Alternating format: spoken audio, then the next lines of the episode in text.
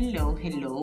Esto es Diario de una Girl Boss, un podcast en el que compartiremos experiencias con mujeres líderes, empresarias y empoderadas. Mi nombre es Cintia Chacón Cardoso. Bienvenidas. Hola, hola, ¿qué tal, Girl Bosses? Hoy día estamos en el capítulo 10 de Diario de una Girl Boss. Mi nombre es Cintia Chacón Cardoso y hoy día tenemos una invitada muy especial. Es la señora Lucrecia Cardoso Mantilla. ¿Quién es Lucrecia? Lucrecia es una empresaria con más de 30 años de experiencia.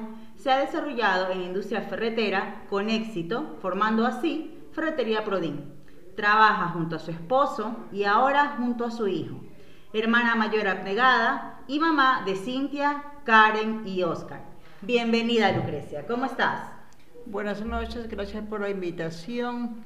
Me siento muy halagada eh, ser la última en esta conversación. En este año, en, este, este año. y estoy para servirle cualquier inquietud que ustedes necesiten. Bueno, como ustedes saben, este podcast es hacer, es inspiracional básicamente, tratar de compartir eh, ciertos tips y experiencias de mujeres emprendedoras y empresarias que de hecho nos han abierto el camino. ¿Y por qué digo que nos han abierto el camino? Porque Lucrecia, no les voy a decir quién es todavía hasta el final, Lucrecia es una mujer que se ha desarrollado, como les decía, en el área ferretera, que como muchas podemos eh, observar, tal vez es un mundo que se considera de hombres, pero ella lo ha podido lidiar muy exitosamente. Además que digo que nos ha abierto camino porque, como les dije, tiene 30 años de experiencia y es de las pioneras en que ver que una mujer puede ser empresaria, mamá, hermana, etcétera, etcétera. ¿Qué nos puedes contar, Lucrecia, acerca de cómo empezaste la idea de emprender o tener la empresa Ferretería Prodin? Yo a los 20 años comencé a trabajar en una ferretería y de ahí obtuve muchos conocimientos. ¿Por qué? Porque yo hacía de todo, de secretaria, de contadora, de vendedora, de dueña y de todos los problemas que se podían ocasionar en esa empresa.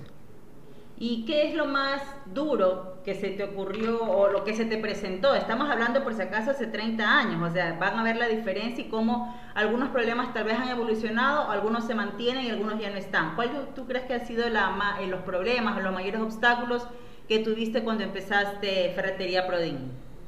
Lo que pasa es que en la, actualidad a la mujer se nos ha abierto mucho más del campo, eh, del campo en toda, en toda clase de, de, actividad, de actividad, ¿ya? Entonces eh, yo tuve la oportunidad de trabajar en, en una empresa que obtuve bastantes conocimientos y gracias a eso eh, quise independizarme por el bienestar de mi familia y mía propia. Eh, cuando tú decidiste emprender, ¿qué fue lo primero que compraste? ¿Cómo decidiste? ¿Te dijiste, ya voy a abrir un local? ¿Primero no abriste local? ¿Trabajaste desde la casa? ¿Cómo fue esos inicios? Así es, yo comencé desde mi casa eh, trabajando con un compañero que ya falleció. Me ayudó mucho este muchacho me abrió mucho las puertas también él porque era mi mano derecha, pero así el destino, se fue el muchacho y me quedé sola y vi la oportunidad de abrir mi negocio en el cual hasta el momento existe con la misma. Bueno, qué chévere. Y por ejemplo, eh, ¿tú crees que a lo mejor, como te decía, ferretería es un área en la que muy posiblemente, eh, yo de hecho, por ejemplo, he visto en las ferreterías esto de las medidas, esto de las herramientas, que uno siempre se imagina como un área, entre comillas, de hombres, que ojo, puede ser de hombres y de mujeres, pero se ve más hombres. ¿Tú crees que tal vez hubiera sido más fácil tener otro tipo de negocio? Lo dudo, porque ya yo comencé desde muy joven a trabajar, ¿eh? entonces yo veía la necesidad de que alguien se preocupe eh, por saber mucho más en este campo de la industria. Entonces, eh, con la bendición de Dios, eh, tuve conocimientos y aprendí bastante.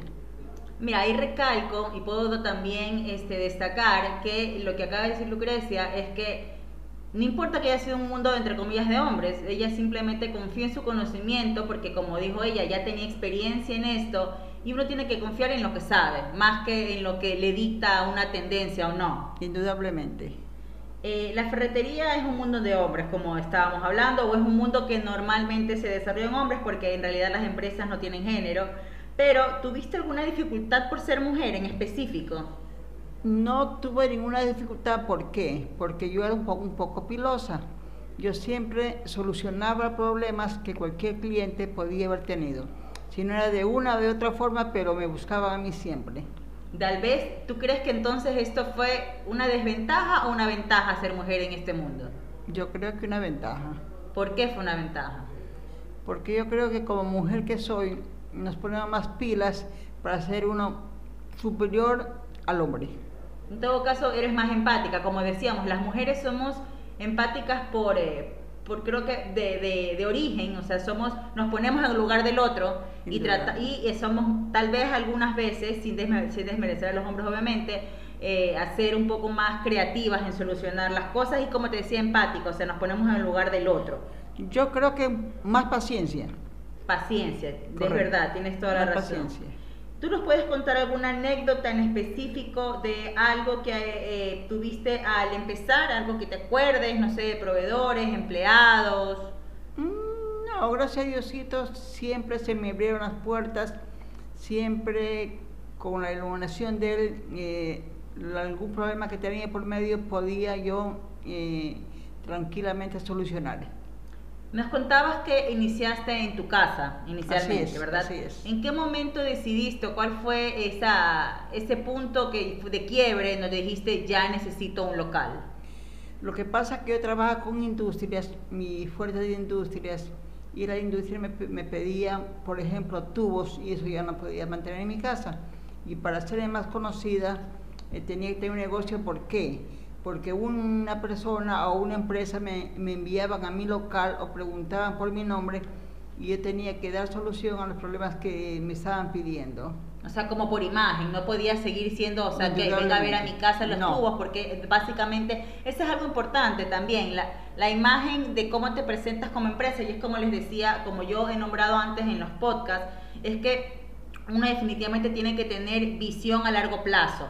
definitivamente no pagar un arriendo era mucho más fácil que pagar un arriendo, pero a nivel de proyección, de proyectarse ya no solamente como la emprendedora que tiene su casita así, un, un, stand, sino más bien como empresaria, donde necesitas un local, donde básicamente en efecto vas a tener que pagar empleados, local, arriendo, pero sin embargo es a largo plazo, es como sembrar para poder cosechar. Lo que pasa es que hay empresas que desean ver el local o bodega donde uno se tiene mercadería para poder estar seguro, estar ellos seguros donde podían adquirir su mercadería y si es que yo les podía proveer de todo. Ese era mi fin. Claro, y de que existes, porque puede ser que hay algunas personas, se me ocurre que pueden ir con el nombre y decir, y mm, a lo mejor hacer negocios y no aparecer luego. O sea, es un tema también de prestigio y de confianza. Verdad, esa es mucha verdad. Eh, ¿Qué aciertos crees que has tenido a lo largo de tu trayectoria como empresaria? Acierto mucho en realidad, se conocen muchas personas y esas personas te delegan a otras personas más a ti para que te conozcan porque tú eres la persona que puede solucionar los problemas que ellos tienen en su empresa. Es decir, que tu acierto ha sido a tener muchas relaciones humanas, por decirlo así, tener, relacionarte mucho con, tu, con tus clientes. Correcto, muy Proveedores también, me imagino. Tanto de uno como de otro. Imagino que también ya a lo largo de 30 años terminan siendo casi una familia. Así es, así es, se le considera de esa forma.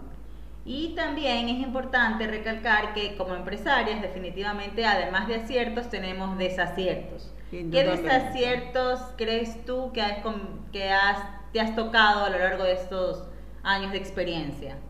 Hay muchos baches de por medio, pero uno que en realidad me tocó a mí vivirla fue creer mucho en las personas que vienen con su cara de bobo y decir, señora, tal cosa, y uno por, por ser humana se le trata de, ayudar. ¿Por qué? Porque un texto comenzó de abajo, pero la gente es mala. No, no, no hay que, en qué confiarse.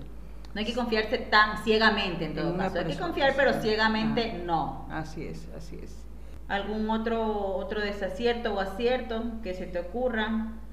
Aciertos, eh, tener mucho conocimiento, mucho conocimiento y, y, dar, eh, como dije anteriormente, soluciones a los problemas que cualquier persona se le presenta de por medio. Ahora, hemos hablado del nombre de Prodin, pero muchos no saben qué significa Prodin. ¿De dónde te salió ese nombre? ¿Cómo te inventaste? ¿Fue una lluvia de ideas que tenías un día? ¿Te acuerdas el día específico o el momento específico en el que salió esto? Así fue, con Fausto Jiménez, que en paz descanse. Con él me ayudó mucho, mucho este muchacho. Eh, ¿Cómo le ponemos, señora Lucrecia? Me decía él el nombre. Mm, ferretería, ¿cómo ponemos, Paul? Bueno, en todo caso, solucionado. Señora, como nosotros trabajamos con industrias, con pongamos ferretería, Prodin, proveedor de industrias. Exacto, y así seguimos como Ferretería Prodin. Así que ya saben, los que conocen Ferretería Prodin significa proveedor de, industrias. industrias, porque básicamente es la especialidad de esa ferretería. ¿Y en qué momento, porque también hemos, eh, sé que trabajas con tu pareja, ¿en qué momento nació esta idea? ¿Cómo fue el inicio de este proyecto junto a tu pareja? ¿En qué momento se unió? Bueno, mi esposo era militar y él salió de la institución y es un gran acierto que tuve con él porque es una ayuda, un pilar fundamental para mí y para el negocio como hombre que yo era todavía eh, joven y mis hijos, mis pequeños y como indiqué un apoyo moral y también a veces económico, que sí me ayuda ese, pero bueno, ahí seguimos y con la bendición de Dios estamos bien. ¿Cómo fue también ahora trabajar con tu pareja? Eh, ¿Cómo hacer esta, este balance entre la vida de pareja, familia y profesión, empresa? Porque básicamente todo es lo mismo, es decir, te levantas, vas a trabajar, ves a tu compañero que es tu esposo, luego vas a la casa, ves a tu compañero. Entonces, ¿cómo fue ese balance? ¿Cómo, cómo se puede uno.? Ah, porque hay muchas mujeres, ¿ah? porque no eres la única. Hay muchas mujeres que trabajan con su, con su pareja y siempre tienen a veces eh, aciertos y desaciertos. ¿Cuál tú crees ya con tu experiencia que es eh, lo que debemos y no debemos hacer? Bueno, según mi experiencia es que en realidad la, la vida está llena de muchos problemas pero esos son los problemas, hay que llegar en su casa, en el trabajo, es el trabajo, y hacerse la vista gorda y seguir adelante todo un siempre. Eh, para con mi esposo, para con mis hijos, siempre hay que ser optimista. ¿Cómo ha sido también la vida para eh, combinar ser madre y empresaria? Bueno, yo siempre he trabajado, desde muy joven comencé a trabajar, eh, tengo tres hijos, siempre eh, trabajé de lunes a sábado mediodía. El día sábado por la tarde era internamente para mis hijos y el domingo de igual forma. O sea, el sábado y domingo era para ellos y con la bendición de Dios he salido adelante. ¿Alguna, ¿Alguna experiencia? ¿Tienes alguna diferencia entre los tres hijos? Porque se me ocurre que los primeros hijos, eh, no sé, pues, ¿en qué, cuál, cuál, cuál vivió más la época de empresaria? con respecto a, la crianza de tus hijos? Como empresaria, bueno, les he dado atención a los tres, pero en este caso eh, mi hijo Oscar Adolfo es el que me enorgullece más. ¿Por qué? Porque él está al frente del negocio y me ayuda. Él me ayuda mucho, sobre todo en, en la actualidad que hay mucha, hay mucha Competencia. Competencia, entonces él, él es piloso también y yo me doy cuenta que no he arado en el mar y le estoy dejando un buen legado para mis hijos y que él sea la cabeza principal, a lo mejor sea un importador en el futuro. Qué bueno, Lucrecia. ¿Y alguna otra experiencia, sobre todo como mamá? Porque al fin y al cabo, esta es una alguna petición que me han hecho algunas oyentes del, del podcast que tal vez hay madres también que tienen que de alguna manera, no sé, pues tener que balancear esta, esta vida de empresaria, porque algunos, muchos piensan que ser empresaria es como que, bueno, por fin tengo mi negocio, ya soy dueña de mi tiempo y ahora sí voy a ser la mamá perfecta, cuando a, veces la realidad es diferente, no necesariamente ser empresaria es wow, tener todo tu tiempo libre, tal vez en algunos casos es estar más ocupada que cuando eres empleada. Indudablemente la responsabilidad de uno para que pueda tener éxito en su negocio es ser una buena jefa, eh, una buena pagadora con sus empresas, con sus empleados y ver, y ver siempre el futuro, ver siempre el futuro Proyectarse. Proyectarse mucho al futuro. Y como dije, ya espero con... Yo tengo mi edad y en ese, en ese caso le dejo a, a mi hijo y a mis hijos el legado de mi negocio, ¿no? Con la bendición de Dios que siempre siguen bendiciendo a ellos. ¿Cómo ha sido trabajar con tu hijo? Con mi hijo ha sido un acierto, pero él es joven todavía, él no sabe todavía la realidad, cómo, se, cómo es un negocio. Él poco a poco, con la, con la experiencia que tiene ahorita, él le puede le puede servir cuando tenga mi edad lo mejor, ¿no? Porque cuando uno es joven todo lo ve de, eh, de maravilla. Eh, tú soplas y ya está ahí la persona que tú necesitas, tú soplas y está ahí lo que tú necesitas. Y no es así la vida, la vida da muchos tropiezos, pero hay que seguirla, hay que seguirla siempre, levantarla y seguirla. Y como vuelvo a repetir, siempre de la mano de Dios. Qué bueno, Lucrecia. La verdad es que me alegro que estés aquí. Yo sé que en efecto, eh, de, acuerdo a tus horarios que estábamos hablando, es bastante complicado eh, porque igual estás a cargo de un negocio y yo sé que a pesar de que trabajas con tu familia, es igual bastante responsabilidad de estar en el día a día, ¿verdad? Algo, además, eh, quería comentarte que esto se llama Diario de una Girl Boss. Y entonces, como se llama Diario de una Girl Boss, yo estoy convencida que el éxito de una empresaria o una emprendedora se basa no solamente en su conocimiento, en su carrera profesional, sino en todas los eh, las habilidades o los hábitos más bien que tiene en su vida fuera del área profesional, es decir, en su día a día, desde que se levanta hasta que se acuesta. ¿Cómo es un día en la vida de la girl boss Lucrecia? Bueno, yo me levanto a las cinco y media, cuarto para seis, rezo un poco, 6 de la mañana salgo a, caminar, a trotar un poco, una horita de ejercicios, regreso a mi casa, eh, me hago un batido, de ahí hago despertar a mi gente para que comience a levantarse ya, para ir a trabajar, eh, salimos de la casa a 8 de la mañana, voy a mi negocio y siempre con la bendición de Dios esperando que nos vaya mejor ese día. Eh, lamentablemente eh, yo no cocino, no me gusta mucho la cocina, ahí comemos en la calle, pero yo como un poquito más, más sanito porque tengo que cuidarme, tengo que cuidarme. Eh, trabajo hasta las cinco y media, seis de la tarde, o si que hay algo más que hacer, me quedo hasta las seis y media, siete de la noche. Regreso a mi casa, descanso un poco, vemos un poco de televisión y ahí sí, a las 11 de la mañana 11 de la noche. 11 de la noche, perdón, a dormir, pero siempre, digamos, confía en Dios que el siguiente día será mucho mejor que el anterior. Perfecto. Y basado en estas, estos hábitos que tienes, que veo de hecho son bastante disciplinados y, y saludables, porque haces deporte, porque te levantas temprano, porque tomas tu batido, asumo que son esos batidos verdes que están ahora tan de moda, que al fin y al cabo ayudan. Por ejemplo, yo no soy mucho de verduras tampoco, trato de consumir, ahorita por unas cosas de la dieta keto en la que yo estoy, trato de no consumir eh, muchas verduras, pero digamos que tomar un batido verde en mi caso hacía que poder suplir la ensalada del, del día. Pero bueno, en todo caso te decía, basado en los hábitos que tienes, eh, ¿nos puedes dar tres tips basado en tus hábitos de diarios que nos puedas compartir a las girlbosses que nos escuchan para que ellas también lo hagan? Levantarse con la fe en Dios. Uno. Deportes, siempre deportes porque no podemos ser eh, sedentarias. Sedentarias, sí. Ya no podemos ser sedentarias. Y ser muy amable con su, con, su, con su público, con sus clientes. Problemas tenemos todos en el mundo y hay que dejarlo atrás y siempre seguir adelante, seguir adelante, con, en la mano de, Dios Todopoderoso.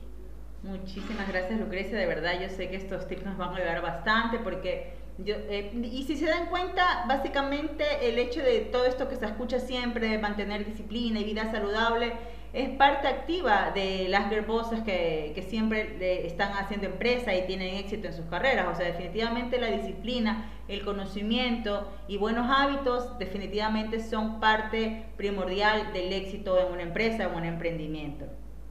Algo que preguntamos también siempre en este podcast, Lucrecia, es si tuvieras un superpoder, ¿verdad? De estos superpoderes así que, que parece que solamente fueran de película. ¿Qué superpoder, ¿Qué superpoder tú quisieras tener y para qué lo usarías? Yo usaría el poder de un ángel. ¿Por qué? Por, eh, para verles a mis hijos, guiarles a mis hijos. Si a lo mejor están equivocados, decirle no, está mal. Y bendecirles, bendecirle a ellos todo un siempre fueras un ángel. No me acuerdo ahorita en ese momento porque creo que sí hay uno de estos eh, super, super héroes que tienen esos poderes. Pero bueno, qué, qué lindo poder porque básicamente es, es, un poder de protección. Indudablemente. ¿Verdad? Es un poder de protección y la verdad es que es súper chévere que lo quieras usar sobre todo para tus hijos. Y bueno, eh, no les he dicho de dónde conozco yo Lucrecia, porque normalmente siempre en el podcast al inicio doy cómo nos conocemos con el podcast. Bueno, primero Lucrecia es además obviamente cliente de asesores tributarios, pero ella es la emprendedora que me ha inspirado a mí a estar en este camino. Ella es mi mamá. Así que ahorita estamos las dos con, con los ojos aguados por si acaso, pero ya, ya, ya tomamos agua, seguimos. Y bueno, les decía que este capítulo es muy, muy importante y muy especial para nosotras porque compartimos esta, esta pasión que es emprender, ser empresarias y salir adelante, tener em, esta iniciativa de empezar algo que parece difícil, pero ahí vamos. Entonces ella es definitivamente mi mayor inspiración y hoy día he tenido el orgullo de que esté en este espacio que comparte con ustedes para que también las pueda inspirar a ustedes y pueda servir de ejemplo. Muchísimas gracias, mamita, por estar aquí. Ahora sí, ya todo el tiempo le he dicho Lucrecia, yo muy atrevida, pero ahora sí, muchísimas gracias, mamita, por estar aquí. Y te dejo el micrófono para que te despidas y les des un consejo a todas las que nos escuchan en diario de una Girl Boss. Eh, gracias, muy satisfecha de estar con mi hija. Estamos aguadas, estamos con los ojitos aguados, pero nada, nada. Para ustedes, eh, siempre, siempre, eh, para ser una buena emprendedora, tener la, mirada fija en lo que, va a hacer mañana, qué va a pasado. Siempre de triunfo, nunca mirar para atrás, nunca. Siempre salir adelante y confiando siempre en nuestro Creador. Gracias, buenas noches. Muchas gracias, Lucrecia, mamita. Esto fue el episodio 10 de Diario de una Girl Boss. Recuerden seguirme en mis redes sociales arroba cintia.chacón.c. Bye bye, girl bosses. Gracias por escuchar Diario de una Girl Boss. Si quieren más información me pueden encontrar en Instagram en arroba cintia.chacón.c. Bye bye.